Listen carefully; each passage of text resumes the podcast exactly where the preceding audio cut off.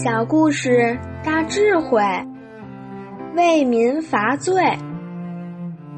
古代商汤是革命最早的，在汤王要讨伐夏桀以前，其实对夏桀也非常的恭敬。他屡屡劝夏桀，夏桀不听。汤王还去找来一位很贤德的人，叫伊尹。他去找伊尹的时候，带了很多金银财宝。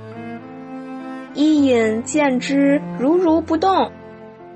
他多次去劝请，真诚心感动了伊尹，伊尹才随他出来。伊尹为什么出来？只为了汤王对他的赏识吗？绝对不是如此，是为了利益天下百姓。而汤王找来伊尹，不是去推翻夏桀，是把伊尹这样贤德的人介绍给夏桀。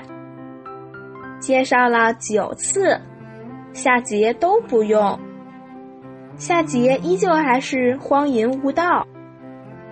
汤王为了救民于水火之中才革命。